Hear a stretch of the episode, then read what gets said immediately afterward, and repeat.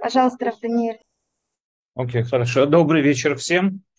Опять же, этот урок я хочу тоже посвятить, как из недели в неделю, посвятить всем страдающим, пострадавшим, всем воюющим, всем э, защищающим э, людей, всем защищающим невинных людей, всех, которые защищают наш народ от зверского убийства, которое по-настоящему сейчас, вот мы с вами ведем трансляцию, они сейчас ведут бои. И Безрат Шем хотел бы посвятить этот урок тому, чтобы это было им в заслугу, чтобы все они вернулись в мире, чтобы все они вернулись в абсолютном здоровье, принесли бы нам всем мир и покончили бы со всем этим огромным зверством, которое вот началось там почти месяц назад. Окей, смотрите, наша тема, она продолжает. Опять же, мы с вами разбираем книгу Сефер Ахурев, книга, называется книга Хурев Рапшимшин Рафаэль Ирша. В этой книге он э, пытается, или он, ну, да, можно сказать, пытается э,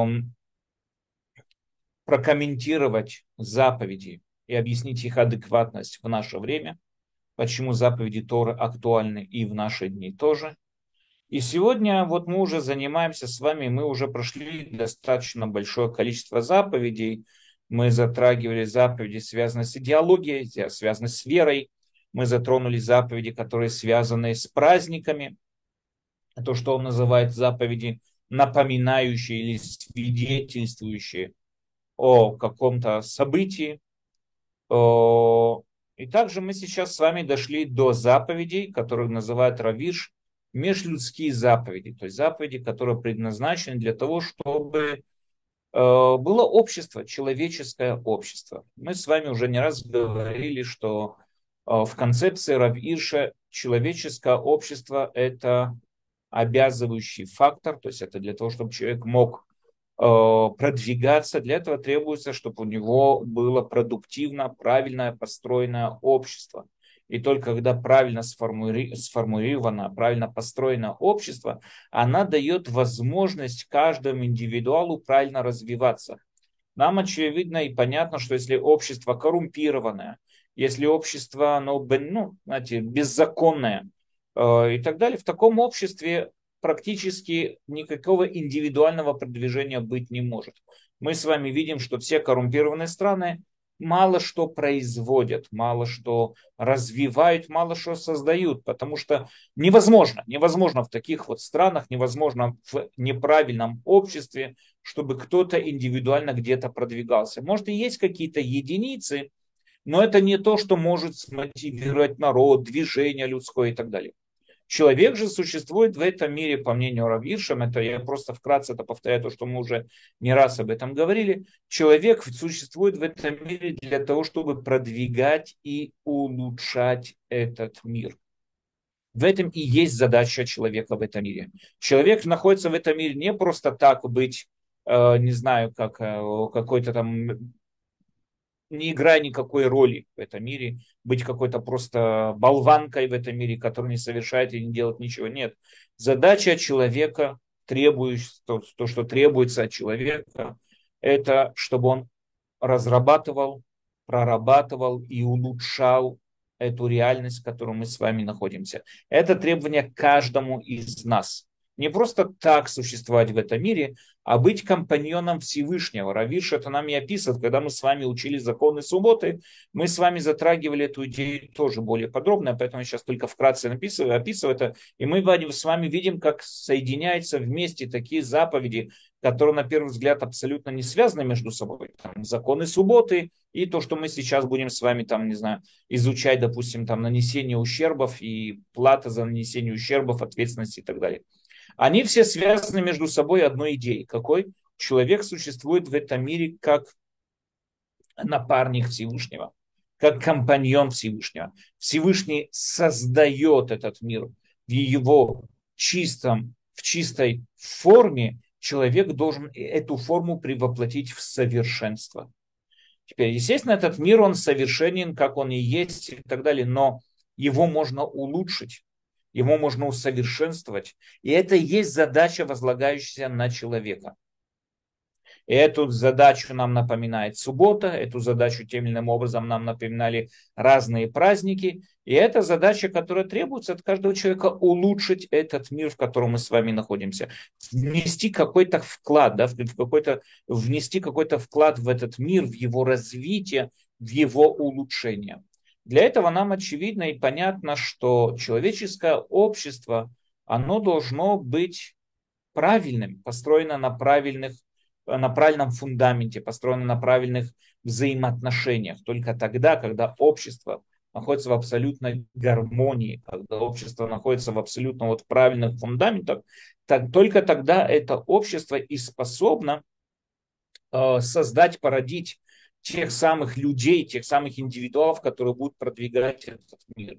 Получается такой, знаете, замкнутый механизм такой. Общество порождает индивидуалов, которые продвигают это общество вперед, тем самым улучшает этот мир, и тем самым образом в дальнейшем общество порождает еще более, более лучших людей, которые проталкивают это общество еще дальше, которое, и постоянное, постоянное движение, получается постоянное движение вперед. Это задача каждого человека. Задача каждого человека именно улучшать. Мы с вами затрагивали идею, и опять же это вкратце скажу, идею, которую приводит Равкук, первый, можно сказать, там один из главный раввин э, еще до государства Израиль, главный раввин еврейских поселений. Э, Равкук задается вопросом, если мы с вами говорим о том, что Всевышний – это совершенство, Определение совершенства – это то, что оно не способно продвигаться и улучшаться. То есть отсутствует такого совершенства, отсутствует какой бы то ни было процесс движения вперед. Все то, что отсутствует процесса движения вперед, все, что не способно улучшаться, это уже недостаток сам по себе. Сама невозможность улучшаться, говорит Равкук, с этим можно поспорить. Но, как бы утверждает Равкук, саму вот это вот невозможность продвигаться вперед, это уже определенный как бы недостаток. Так если мы относимся к тому, что Всевышний как бы совершенство, в этом совершенстве находится определенный абсурд. Какой? Что это совершенство не дает возможности продвигаться. А если есть возможность продвигаться, значит он несовершенен. Поэтому Равку говорит, есть другая возможность продвиганию, ну, скажем, там, Всевышнему продвигаться и улучшаться, когда, когда его творение, когда его создание улучшается и продвигается. Когда его создание улучшается, тем самым образом это как бы дает возможность Всевышнему продолжать улучшаться, несмотря на то, что он сам по себе абсолютное совершенство. Как это происходит? Это происходит тогда, когда мы, как его напарники, как его компаньоны, во всем этом деянии, во всем этом создании, мы улучшаемся, мы улучшаем этот мир, мы улучшаем человечество и так далее, тем самым образом даем возможность, ну, грубо говоря, ему улучшаться. В Кабале есть такое выражение «нету царя без народа». То есть имеется в виду, это то, что объясняет Равкук, имеется в виду то, что нету такого вот э, продвижения без, скажем так, двигателей и так далее, без тех людей, которые его продвигают. Поэтому, так как нам очевидно и понятно, что требуется, чтобы было правильно построено общество, требуется, чтобы были правильные законы относительно этого общества. В прошлый раз мы с вами затрагивали законы торговли, мы затрагивали законы кристальной честности, требования Торы именно кристальной честности, чтобы снять себя какие бы то ни было подозрения, чтобы снять себя какие бы то ни было э, не, не, скажем, э, любые возможности случайно даже где-то кому-то привести какой-то, э, дойти до какой-то кривды, да, если у человека там фальшивые деньги лежат или какие-то фальшивые гирьки или неправильно построенные весы и так далее. То есть требуется абсолютно кристальная чистота, потому что именно в этих условиях, когда есть обоюдное доверие среди людей, когда люди доверяют один другому, когда люди полагаются один на другого, когда слово, человеческое слово, оно реально имеет какой-то вес. Когда человек пришел и что-то договорился, и это реально имеет какой-то вес. Это, это общество может существовать. Но общество, в котором огромное количество филистов, в котором, в котором огромное количество разных э, людей, которые только ищут, где что, как украсть и как обмануть других и так далее. Естественно, что в таком, такой ситуации не может быть нормальной торговли, в такой ситуации не может быть нормальных взаимоотношений, и общество как общество не может существовать. Есть еще один, э, скажем, еще одна сторона вот, в отношении к этому обществу, это ответственность человека за свои действия по отношению к этому обществу, за свои действия и за действия своего имущества, послед, последовательность вот своего имущества. Человеческое имущество или сам человек, или его имущество иногда наносят ущерб. Собака моя, там, не знаю, порвала белье соседа. Кошка расцарапала там какую-то тюль. И любые примеры. Мой петух выбежал там в соседний огород и там нанес такой-то и такой-то ущерб. Есть виды ущербов, которые мы сейчас с вами будем разбирать, э, за которые человек должен нести ответственность. здесь надо понять такую вещь. По Торе человек должен нести ответственность за любой нанесенный ущерб им или его имуществом. Но если же этот ущерб, как мы с вами дальше увидим, если человек приложил максимально, приложил правильные усилия, чтобы сохранить это, чтобы этот ущерб не нанес, чтобы это имущество не нанесло этот ущерб, тогда он освобождается от платы. И вот мы попытаемся сегодня с вами э, затронуть опять же технические законы, да, если мы до этого с вами разбирали там философию и мышление и всякое такое, мы сейчас дошли до более-не менее таких техническо-юридических законов, но они тоже очень важны э, в строении нашего общества, и поэтому мы должны опять же с ними быть знакомы, понять, что от нас требует Тора и так далее. Опять же, как всегда, Равиш начинает с цитаты э, стихов Торы, которые нам говорят об этом, об этих ущербах, мы с вами попытаемся вот их зачитать, проанализировать и попытаемся объяснить. Первый стих нам говорит такую вещь. Если потравит человек поле или виноградник, пустит свой скот или потравит на поле другого, то лучшим из своего поля и лучшим из своего виноградника заплатит. Надо понять такую вещь. Тора писалась э, в тот период, когда была сельскохозяйственная экономика, то есть была именно вот аграрная экономика. Мир был там тот, у кого было поле, у кого был огород, тот мог себя прокормить ближайшую зиму, тот считался более-менее богатым человеком. Тот, кто не мог себя прокормить, у кого не было поля, у кого вышел неудачный урожай, тот, естественно, был несчастный человек, и тот, естественно, был бедный человек.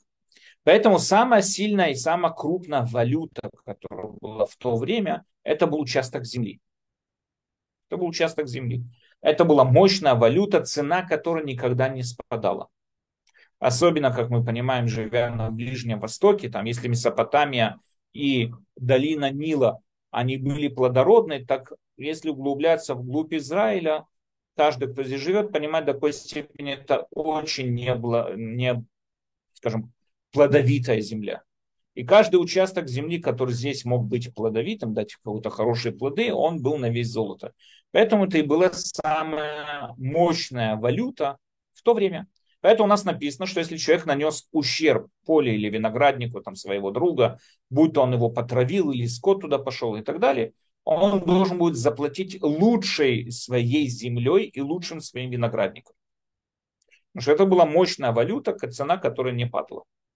Если выйдет огонь, следующий говорит, и охватит терн, или сожжены будут стога или хлеба, или поле, то должен платить произведший пожар. Мы еще вернемся к этому ущербу, который называется пожар.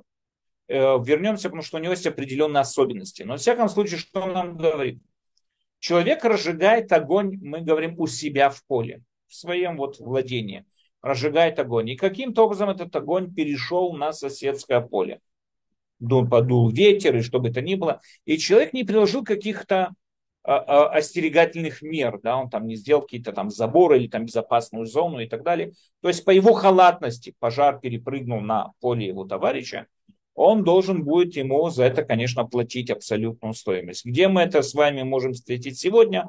Это если, допустим, человек забыл закрыть кран у себя дома и привел к тому, что у него залило или там трубу пролило, и что бы это ни было пробило, залило соседей, то есть, начиная с его дома, перешел, перескочил на дом соседей и так далее. Ну, мы еще более подробно попытаемся с вами разобрать этот ущерб. Дальше, следующий ущерб. Если забодать, в другом месте в Торе написано, если забодать вол, то есть или бык, одного человека, вола его ближнего, то есть бык забодал быка, и тот вол падет, то продадут живого вола и разделят пополам серебро за него, и также мертвого разделят пополам. То же самое надо будет возместить стоимость убитого быка. Когда, то есть здесь говорится о возмещении половины этой стоимости. Надо не оплатить о полном быке, а платим только половину. Когда? Когда этот бык еще не был засвидетельствован, что он бодливый.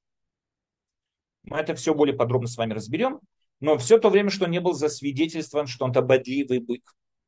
Но если, ну опять же, вот говорит там продолжать Тора, но если известно, что вол бодливый, он со вчерашнего и третьего дня не стерег его хозяин, э, его хозяин его, то заплатит волом за вола, мертвым будет ему. Тогда возмещается полный ущерб убитого быка. Дальше у нас написано еще один ущерб. Если откроет человек яму, или если выкопает человек яму и не покроет ее, и упадет туда вол или осел, то хозяин ямы заплатит серебро стоимостью, возвратит ее хозяину, а мертвое будет ему. Да, то есть человек вырыл яму, мы имеем в виду, на общественном месте. У себя во дворе человек может рыть все, что, он, все, что ему вздумается. Но он вырыл на общественном месте, вырыл яму. Или, допустим, он, там, не знаю, положил какой-то предмет на общественное место. И кто-то шел, споткнулся об это, нанесся ущерб себе, нанес этим предметом, тогда в данной ситуации хозяин должен будет платить. Опять же, это следующий закон, который тоже очень важный. Э, когда будешь строить новый дом, то сделай ограду для крыши твоей, чтобы не навести тебе крови на дом твой, если упадет, кому упасть с него. Человек, который строит свой дом, или человек, который строит что бы то ни было, сегодня мы переводим на что бы то ни было, он должен заботиться о безопасности. Он должен избегать опасности в своем имуществе. Опять же, мы не говорим, что он, в отличие от ямы, что он строит это в общественном месте. Когда он строит свой дом, он должен заботиться о том, чтобы его строение не нанесло ущерб другим.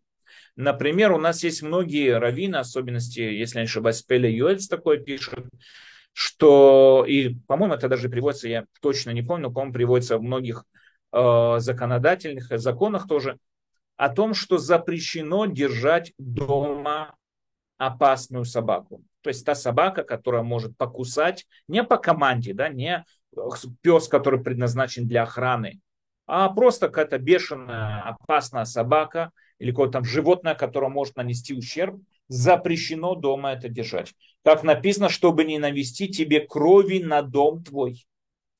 Надо избегать. Кто-то придет скажет, извините, это мой двор, у себя во дворе могу держать все, что угодно. Нет, в твоем доме, это подчеркивается, чтобы твой дом не был причиной проливания крови.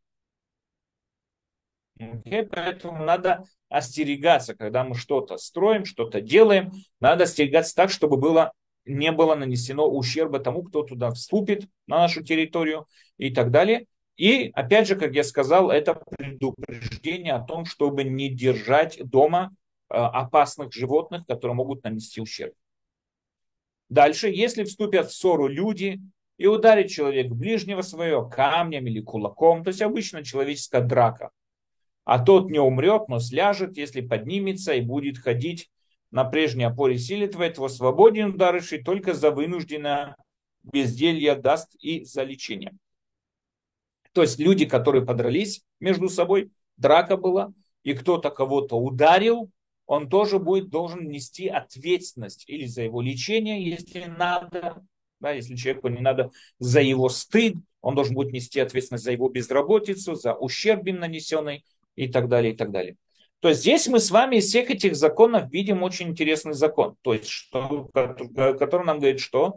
Что человек отвечает за свое имущество. И человек должен нести ответственность за ущерб, нанесенный его же имуществом, если он, опять же, по отношению к этому имуществу э, проявил какую-то халатность. Если, допустим, он положил чемодан на тротуар, или там что-то положил на тротуар, человек не заметил и упал. Так как ему не свойственно эта вещь лежать на тротуаре. Потому что если, допустим, это было там, где, не знаю, автобусная остановка, там люди оставляют на земле свои вещи, когда, знаете, заносят в автобус, выносят с автобуса, там, ложат в багажники. Там это нормально, и поэтому там мы требуем от самого человека, что тот, кто получил ущерб, чтобы себе под ноги смотрел. Это то, что мы от него требуем. Следи, смотри под, свои, под своими ногами, что происходит. Но если это лежит просто на тротуаре, обычно какая-то вещь, и, ну, как бы человек не должен смотреть себе, когда он идет по тротуару, мы не можем требовать от него смотреть под свои ноги. Поэтому, если это не свойственная вещь, которая не должна лежать на тротуаре, естественно, за это несет ответственность тот, кто принес этот ущерб. Поэтому говорит Равиш нам такую вещь.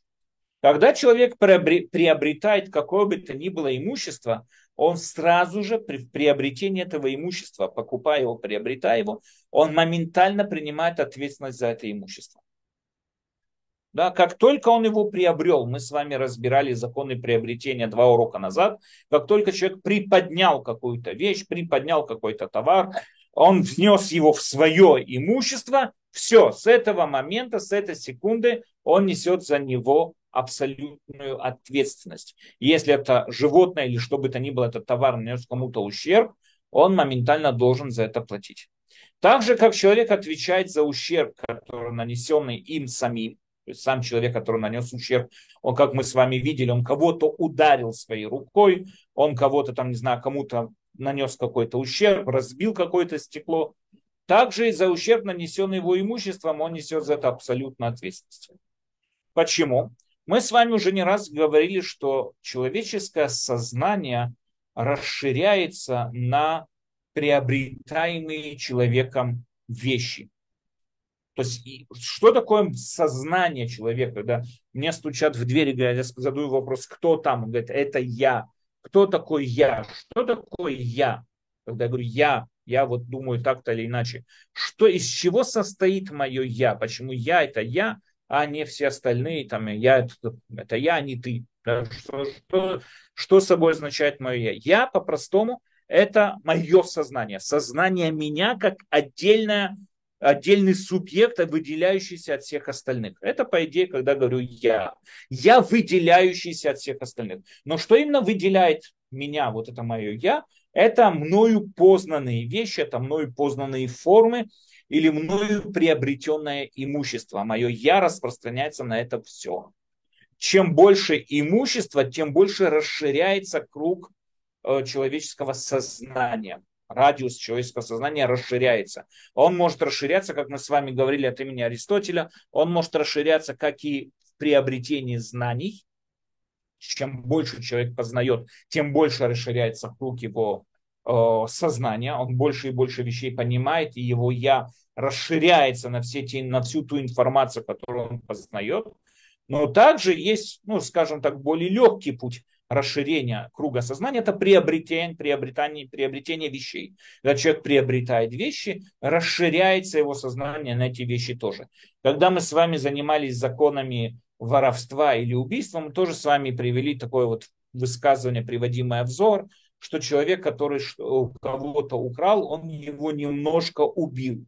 Как такое понять немножко убил? Мы с вами объяснили тем, что он сократил его сознание, сократил его выбор в отношении этого продукта, этого предмета, извините, в, в, это, в, в отношении этого предмета, тем самым образом он немного сократил человеческое сознание. Поэтому как бы его немного и убил и так далее. Таким образом, все, что входит в предел сознания человека, сознание человека за это несет ответственность. И тело, и имущество входят в сознание человека. Нам очевидно, что тело это не человек. Ну, как бы по определению, конечно, человек состоит из тела, и более того, его сознание не способно контактировать с этим миром без его тела. Тело это и есть тот самый контакт нашего сознания в этом мире. Но как мы, нам уже, как мы тоже с вами уже не раз разбирали, известно предложение Де, Рене Декарт, я мыслю, я существую. когда Рене Декарт пробудился вот, своей мыслью, на что, на что он может упереться в изучении этого мира, где та самая точка опоры, в которой он убежден на все сто процентов, которая не подлежит какому-то либо и, и, и изменению, э, и, какому-то ни было изменению, из которой с этой точки он может начать изучать весь этот мир. И он испробовал много разных возможностей. Можно ли полагаться на математику, можно ли полагаться на то. И все, все это опроверг, потому что или это может быть у меня демон, путает мне мозги, или, может быть, мне это сон снится. У него было много, все, все ставил под сомнение. Надо не забывать, да, Рене Декарт также жил в период времени, когда наука абсолютно менялась. То есть это было э, чуть раньше Ньютона, но уже шли разговоры о том, что привычная аристотельская физика рвется по швам, и все, что было до сих пор очевидно и понятно, вдруг перестало быть очевидно и понятно, и вдруг вызвало там, ампирики начали брать верх, и вот мы видим, что опыты, видели, что опыты не соответствуют там, всем тем постулатам и фундаментам науки, которые были известны до сих пор. И по-настоящему человек как бы стоял и сомневается во всем. То есть все, что мы с вами знали о науке, оказывается все неправильно. И вот Рене Декар задался вопросом, что же я, да, могу стопроцентно знать существования этого мира. То есть, а, где начинается точка опоры, с которой я начинаю изучать этот мир. И он нашел ту точку опоры. Какое я мыслю, я существую. И мы с вами сказали, он не, не сказал, я кушаю, я существую. Я, не знаю, сижу на диване, я существую. Он не сказал, извините, я хожу в туалет, я существую. Я мыслю, я существую. Почему именно эта фраза «я мыслю, я существую»?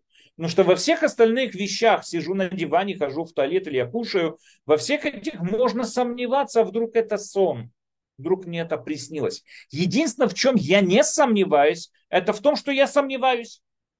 То есть я мыслю. Даже если сомневаюсь, мыслю я или нет, это уже мысль. Любое, любое сомнение само по себе представляется как мысль. И даже если я засомневался, а вдруг это не я мыслю, это уже мысль. То есть первично, с чем сталкивается каждый человек, говорит Рене Декарт, это с наблюдаемым каким-то явлением, а с именно рациональным мышлением. Первое, что сталкивается человек, именно с рациональностью. Таким образом, когда мы говорим о человеке, в первое, что мы можем о нем сказать, это то, что есть сущность, есть сознание. Все остальное – это уже вопрос, который можно ставить под вопрос если так это или нет. Вдруг, может быть, я какой-то осьминог, которому мне снится, что я сейчас сижу за, за стул, на стуле и с вами общаюсь, а может быть, я какой-то кенгуру, который бегаю, там, не знаю, по саванам Австралии, там, не знаю, делаю то, что делаю. Это все можно сомневаться. Но то, в чем я не сомневаюсь, в том, что есть кто-то, кто мыслит. И этот ход мысли меняет весь наш подход ко всему физическому в отношении ко всему духовному.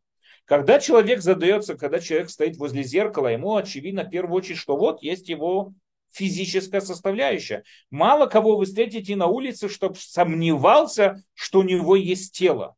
Человек в основном сомневается, если у него душа, если у него какое-то сознание отдельно от тела. Это в основном докажи. Но то, что тело есть, в этом сомнений нет. И говорит Рене Декарт, это и есть ошибочное мышление. Потому что первое, что мы должны понимать и осознавать, то, что есть что-то, что мыслит. И то, что мыслит, это не тело. Есть что-то за пределами тела, что мыслит. И то, что мыслит, говорит мне, что есть тело. А можем ли мы это доверять? Нет, это там уже дальнейшая его тема, там уже дальнейшие цепочки его доказательства о том, как мы можем из того, что я мыслю, я существую, дойти до того, что существует окружающий нас мир и так далее. Но первично, что собой означает человек? Что такое человек? Что такая форма, которая называется человек? Это сознание, мысль. Сознание распространяется как и на наше тело, так и на наше имущество. И тем самым образом, так же, как и человек проявляет свою, свою личность через свое тело, он также и проявляет свою личность через свое имущество. И так же, как мы с вами сказали, запрещено убивать человека. Но что тем самым образом мы наносим удар по его сознанию. Также нельзя грабить человека, потому что мы наносим удар по его личности, и также нельзя наносить ущерб человеку или его имуществу, потому что, опять же, мы ограничиваем его сознание, ограничиваем самого человека. Поэтому контроль над телом и над имуществом, контроль над ними обоими, это, это требует э, то, что человек должен нести, отвечать за них. Сознание человека должно за них отвечать. Должен, человек должен оплатить любой ущерб, нанесенный им или его имуществом. Почему? Потому что это неотъемлемая часть самого человека. Нет разницы в глазах Торы. Человек нанес удар там, своей рукой по витрине и разбил ее, или туда врезался своими рогами мой бык и разбил ее. С точки зрения Торы это один и тот же ущерб. Если он охраняет как следует, надо подчеркнуть такую вещь, тогда он выполняет свои обяз... обязательства, поэтому освобожден от платы. То есть имущество свое, естественно, он должен охранять как следует. Свое тело это уже другой вопрос. Может ли он, что значит, если бы охранял, он бы не согрешил. Но во всяком случае, человек должен нести ответственность за свое имущество. И если оно нанесло ущерб, оплатить его, но если он приложил максимальные усилия в его охране, как мы дальше с вами увидим, тогда в данной ситуации мы говорим о том, что человек э, освобождается от плат. Э, Тора разделяет имущество человека на две группы, которые делятся на две подгруппы. Первая группа это животные, да, мои там быки, овцы, собака, кто-то удава дома выращивает. Животные, а есть животные и так далее. Первый тип это животные, которые дружелюбные, можно сказать так. Домашний скот. Они дружелюбные. Они не предназначены для нанесения ущерба. В отличие, допустим, от собаки, если это сторожевой пес, мы от него требуем, там, не знаю, ну, покусать вора или что бы это ни было, отпугнуть вора.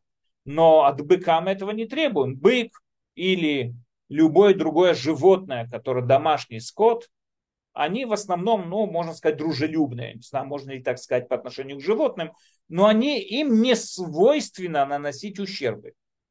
Это главный смысл. Им не свойственно, они не предназначены, не, ну, можно сказать так, природа не предназначила их для нанесения ущербов. Поэтому они употребляют только что, то, что для них съедобно.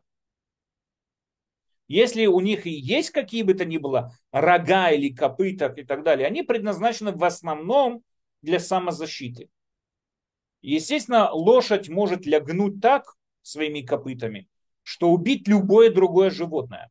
И бык способен забодать рогами любое другое животное. Но в основном используются эти предметы, эти вот виды самозащиты ради самозащиты. Мы не назовем из-за этого быка хищным, вредонаносимым, там, не знаю, вредонесущим каким-то животным и так далее.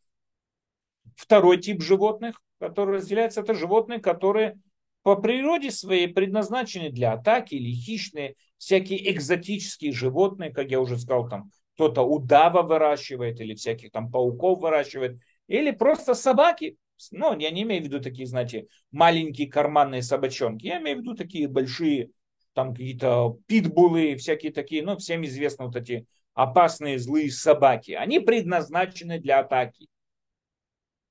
И, естественно, отношение к этим животным, оно должно быть совсем по-другому. Если животные первого типа не считаются вредоносными, и тем самым образом требования к хозяевам в их охране, оно заниженное. То есть мы говорим такую вещь. Животное, которое мы относим к группе, которая, которому не свойственно наносить ущерб, опять же, бараны, кабаны, ну, кабаны, извините, бараны, быки и так далее, которым не свойственно наносить ущерб. Тем самым образом, первые три раза хозяин платит только половину ущерба, именно нанесенного ущерба, только половину. Почему? Потому что хозяин может прийти и сказать, извините, но я не думал, что мой бык бодливый.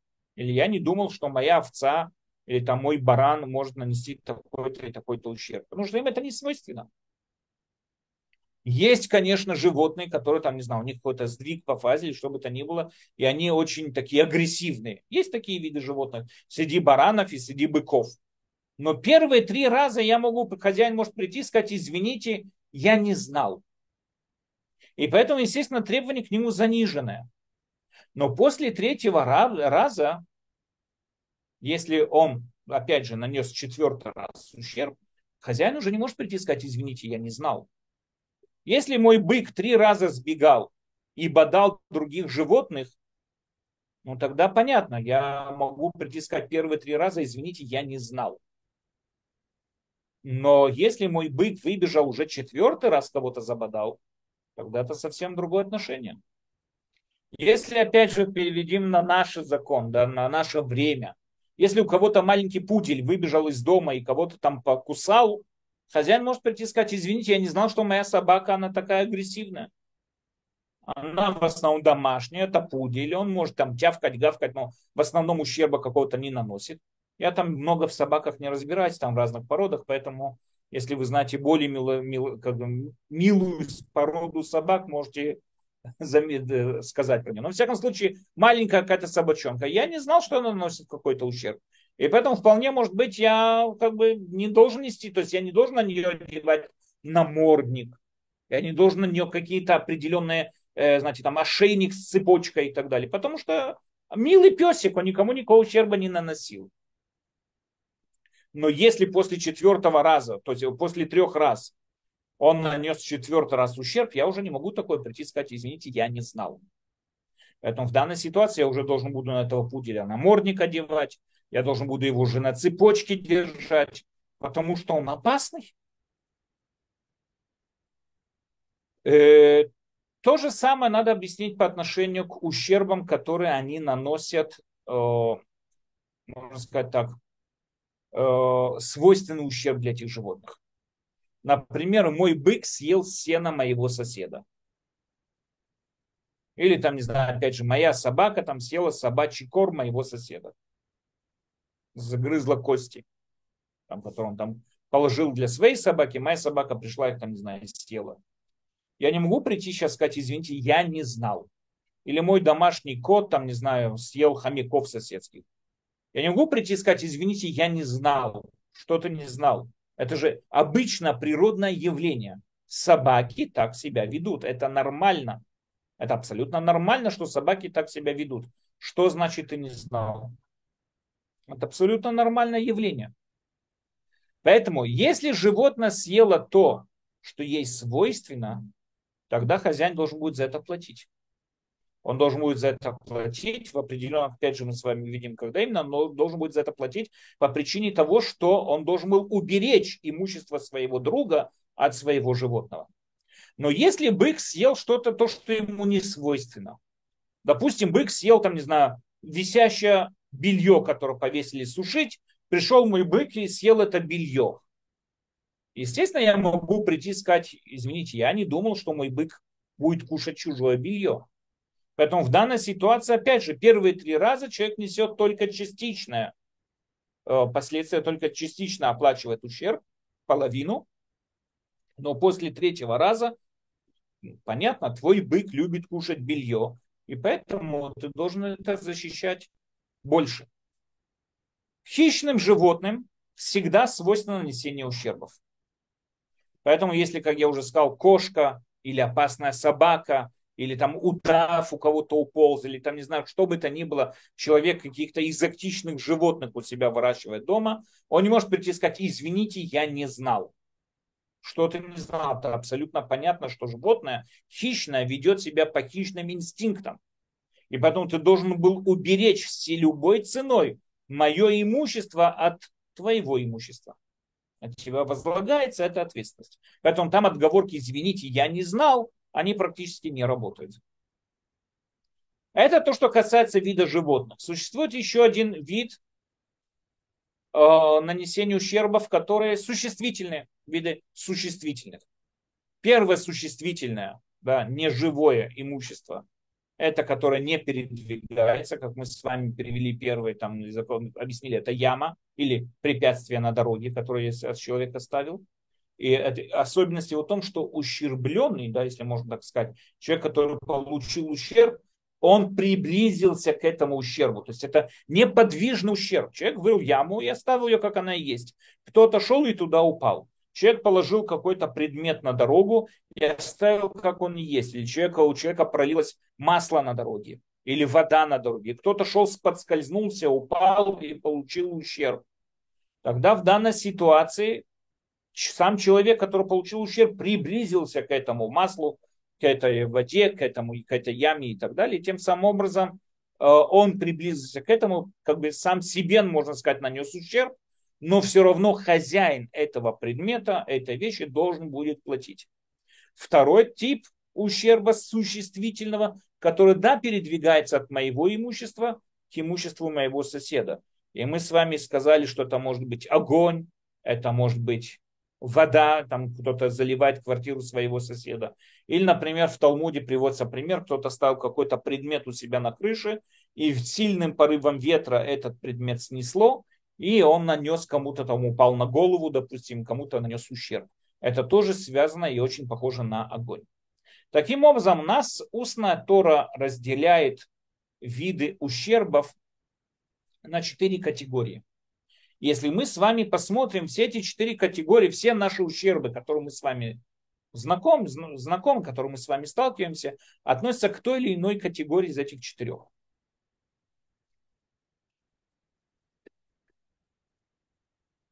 Первый ущерб называется ущерб рог.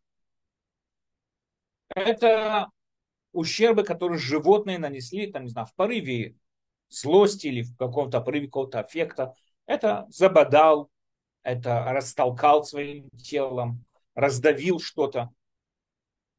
Да, это, например, бадание, это, не знаю, там э, удар копытом, толкание, э, э, разбивание какого-то, раздавливание какого-то предмета и так далее. То есть, когда животное делает в порыве какой-то, не знаю, там, или можно сказать, ярости, в порыве какой-то агрессии. Вторая категория называется зуб.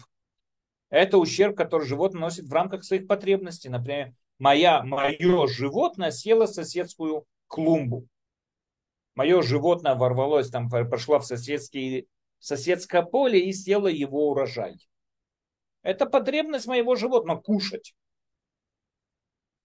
Поэтому, если она съела или почесалась от забор, и забор упал, и всякие такие примеры.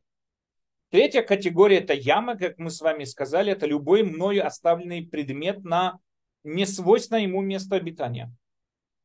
Кувшины, корзины, чемоданы, масло пролил, воду пролил, что бы там ни было, я оставил это, как оно и есть. Кто-то бросил какой-то, знаете, фантик какой-нибудь или, или шкуру от банана, и кто-то шел там, как в мультиках, где кто-то шел, споткнулся и упал и так далее. Это все относится к ущербу яма. За это тоже человек несет ответственность. Четвертое – это огонь. Опять же, как мы с вами объяснили, это э, заливание водой к этому относится. Это пожар, который перешел с одного поля на другой. Или там человек оставил какие-то предметы на крыше и их унесло э, ветром и так далее. Животное, которое зашло на частную территорию, обязывает э, человека оплачивать полный ущерб Э, полный ущерб за этого животного, если это вот ей свойственно вот это вот поведение. Но если ущерб был нанесен в том месте, на котором ей можно находиться, например, там на улице и так далее, хозяин освобождается от ответственности нанесения свойственного ущерба. Я приведу пример. Человек, который выложил, представьте себе, вот древний мир, допустим, и у вас дома есть какая-то корова, опять же, да, кто-то вынес яблоки Э, для продажи, положил их на тротуар. Ваша собака, ваша корова вышла, увидела яблоки и съела их, погрызла их, съела их и так далее. Так как ваше животное имеет право находиться на этой территории, имеет право находиться на общественной территории, Поэтому и тот, кто выложил эти яблоки, он должен был заботиться о том, чтобы не было его яблоком нанесен ущерб. А если он их выложил в таком вот виде, зная, что по этому месту ходят разные коровы или животные и так далее, тогда в данной ситуации, конечно, он ущерб он не может требовать какого бы то ни было ущерба. Это понятно. Знаете, есть такое вот в парках в Израиле, особенно тут часто такое можно увидеть, специальный уголок, выделенный для собак. То есть хозяева выходят выгуливать там собак, отпускать собак от ошейника, чтобы собаки бегали, прыгали и так далее, и так далее. В этом углу оно обведенный забором, достаточно такая большая территория, там есть всякие такие игровые площадки для собак, специально предназначены для собак. В любом таком большом парке в Израиле это можно увидеть такую вещь. И вот там бегают собаки и так далее. И какой-нибудь человек по какой бы то ни было причине зашел в этот двор его там, не знаю, погрызли собаки, ну там укусили собаки. У него не может быть никаких претензий к хозяевам. Что ты там делаешь? Этот уголок или вот это вот место предназначено для собак. Там хозяева, там специально двойные ворота такие есть. Когда заходят, там есть целая предохранительная такая вот, как сказать, система целая такая, где хозяева отпускают, да, таких собак, которые целый день ходят в намордниках, а по израильскому закону большие опасные собаки, ну такие, которые могут нанести ущерб, овчарки, там всякие там питбулы, амстафы и так далее, они должны ходить на, в намордниках. Там хозяева, для чтобы дать собакам резвиться и так далее, отстегивают им намордники, отстегивают, они бегают в абсолютно загражденной такой территории. Если кто-то, у кого там мячик укатился, он побежал этот мячик взять, его покусали собаки, естественно, это его ответственность, куда ты залез. Кто тебя просил туда залезть? Это не твое место, и ты там не имел права находиться, и поэтому никаких претензий к хозяевам этих собак нет. То же самое везде в другом месте, где э, ходят собаки, где есть ну, место, общественное место, где могут находиться а, разные виды животных, естественно, что э, хозяевам этих животных претензий нет. Но если, например, эти же яблоки он выложил на прилавок какого-нибудь базара, базара какого-нибудь, где понятно, что там животные ходить не должны. Это место выделено для торговли. Там животные ходить не должны. И поэтому, если ущерб был нанесен именно в этом месте, тогда, естественно, хозяин этого животного, так животное нес ущерб в том месте, где не должно было быть, не должно было находиться, хозяин этого животного должен оплатить полностью этот ущерб и так далее. Э, теперь, если ущерб был нанесен частично животным, Мишна приводит пример, если корова наступила на камушек, камушек отлетел и ударил там в какую-то витрину. Естественно, что тогда хозяин, он, э, это ущерб частично нанесенный животным, то не животное разбило эту витрину, а, камушек, отличивший от нее и так далее. Поэтому, естественно, что хозяин тогда в данной ситуации платит только половину ущерба. Опять же, он должен был сохранить и следить за тем, чтобы животное не наносило ущерб, ну, такое вот произошло. Или, например, Мишна приводит тоже пример, если петух вокруг ноги которого э, закрутилась, там завертелась вот эта веревка, запуталась, и он бегает с этой веревкой, и там начинает, знаете, прыгать петух и разбивает вокруг все возможные прилавки, все возможные там посуду, все, что можно, и наносит ущерб.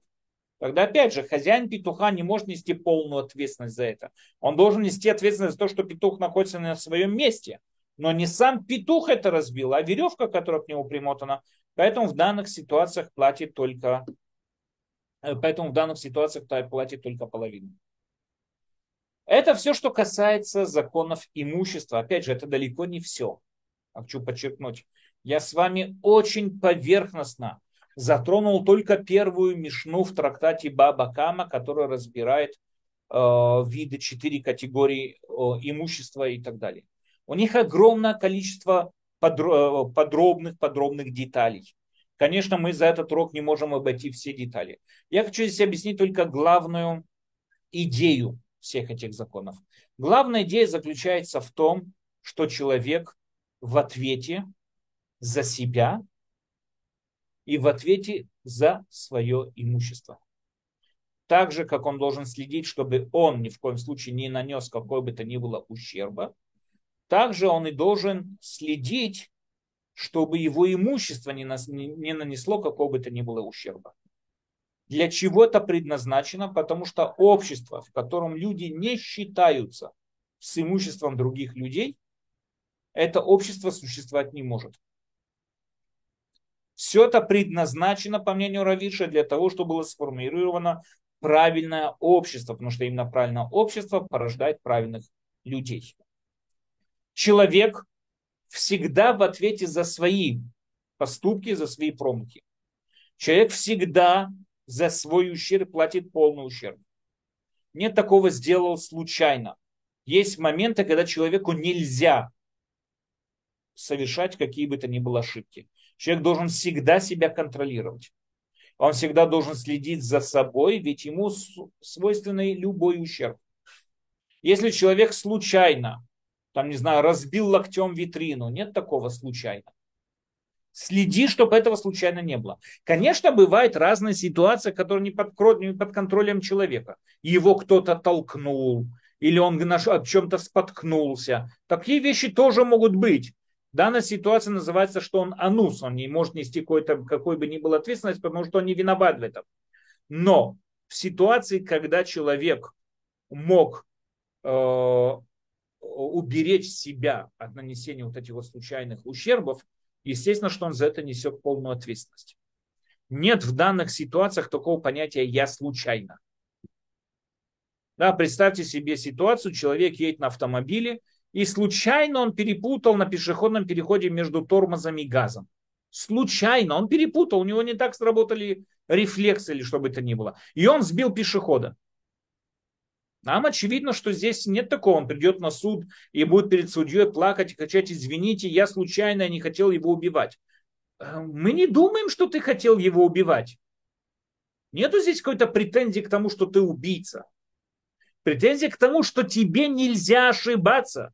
Претензия заключается в том, что ты должен всегда себя держать в контроле, понимая опасность вот этого предмета, который ты держишь у себя в руках, руль автомобильный, понимая последствия этого, ты не имеешь права ошибаться. Поэтому ты всегда в ответе за свои поступки. И то же самое человек всегда в ответе за свои поступки.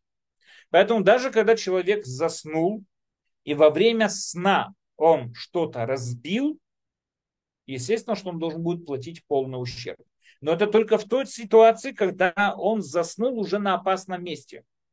Допустим, человек заснул, не знаю, там какой-нибудь хрустальной лавке, да, где продают хрустальные сервизы. И он там во время сна там сдвинул что-то, рукой ударил почему-то, что-то упало, что-то разбилось и так далее, он тогда должен будет платить. Но если человек, который спал, ему под руку что-то поставили, ну, тогда, естественно, к нему никаких претензий нет. Он ведь не, не знал, что сюда что-то принесут, ему что-то подставят, и он там махнет рукой, это сможет упасть, разбиться и так далее. В всяком случае, опять же, если мы подведем с вами итоги, что нам говорят все эти итоги, что нам говорят все эти законы, что человек несет абсолютную ответственность за любую, любой ущерб, нанесенный его имуществом. И надо понять еще одну такую вещь несмотря на то, что человек должен будет оплатить ущерб. Да, должен. Все равно он должен его избегать.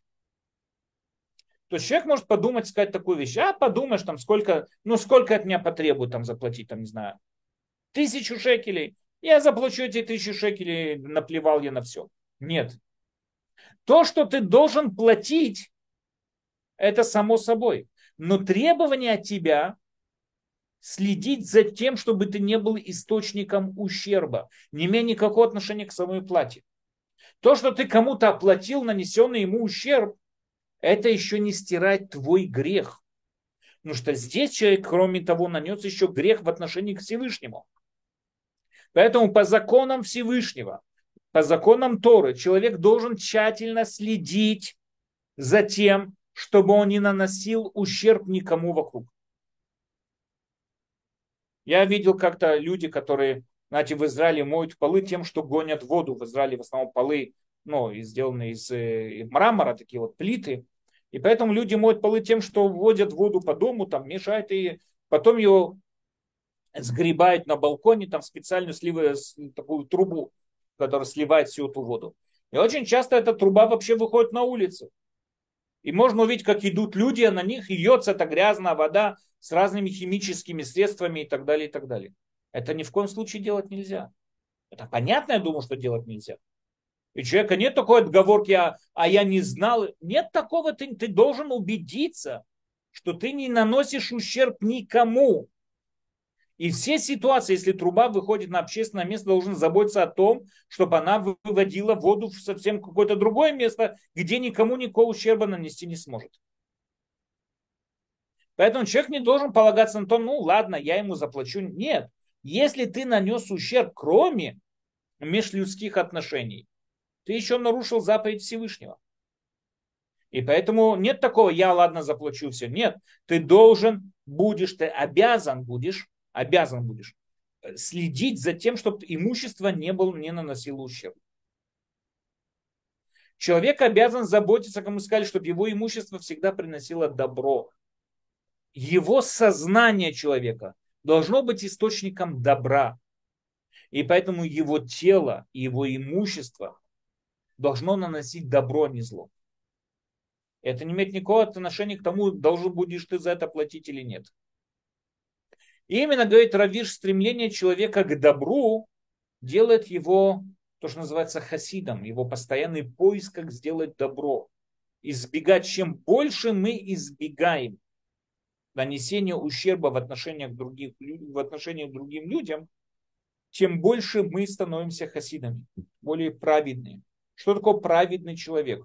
Праведный человек это не только тот, кто ведет себя строго по букве закона, а праведный человек, который всеми путями пытается ни в коем случае не нанести какой-нибудь даже очень отдаленный и очень далекий ущерб, а пытается быть только источником добра в этом мире, а не источником зла. Поэтому человек должен, опять же, всегда контролировать свое имущество. еще один последний закон, надо запомнить такую вещь. Очень часто люди выбрасывают вещи на мусорку, думая, что ну вот я выбросил, все, это уже не моя вещь. Взял что-то, выкинул на мусорку, это уже не моя вещь. Но это не так. Человек даже когда выносит мусор, выносит вещь на мусорку, выбрасывает, что бы то ни было, он должен заботиться, чтобы находясь на мусорке или выходясь там в мусорной куче, эта вещь тоже не наносила никому никакого ущерба. Даже если он от нее отказался, он не имеет права ее выбрасывать в то место, где она может нанести кому-то ущерб. И опять же подчеркну, главное, объединяющее всех этих законов, заключается в том, что человек должен быть источником добра, а не источником зла. Окей, беседа, если есть какие-то вопросы, пожалуйста, можете задавать. Спасибо, Рав Даниэль есть вопрос. А у человека синдром дефицита внимания, и он невнимательный с детства. Это считается как духовный недостаток или особенность здоровья? Э, это вещь, которой надо заняться. Понимаете, это все равно, что задать вопрос человеку, у которого там, не знаю, расстройство, и он маньяк-убийца, типа такого, да. То есть надо понять такую вещь. Конечно, даже если у него есть какое-то расстройство, какая-то травма или что бы то ни было, из-за этого он наносит ущерб, он должен избегать этой возможности. То же самое и здесь.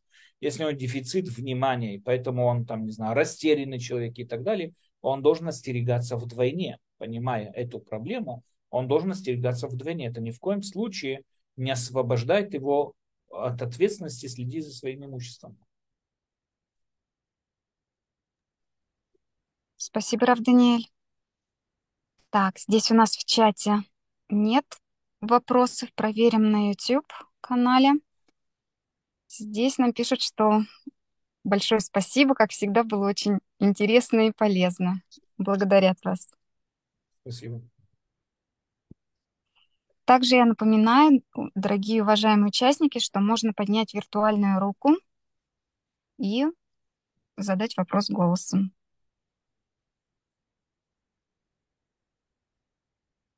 Да, сейчас в чате нам желают Ешар Кох, Псорот Товот и туда Рабан и Иврите написали. Спасибо. Спасибо всем. Надеюсь, что вопросов нету. Это не потому, что вопросов нету, а не потому, что все пошли спать. Так что, без ратышем, всем до следующей недели. Всего всем хорошего. И без Раташем мы увидимся через неделю. Всего всем хорошего. Спасибо огромное, Рав Даниэль. Спасибо всем нашим участникам, кто допоздна учится с нами. Всего Да. доброго.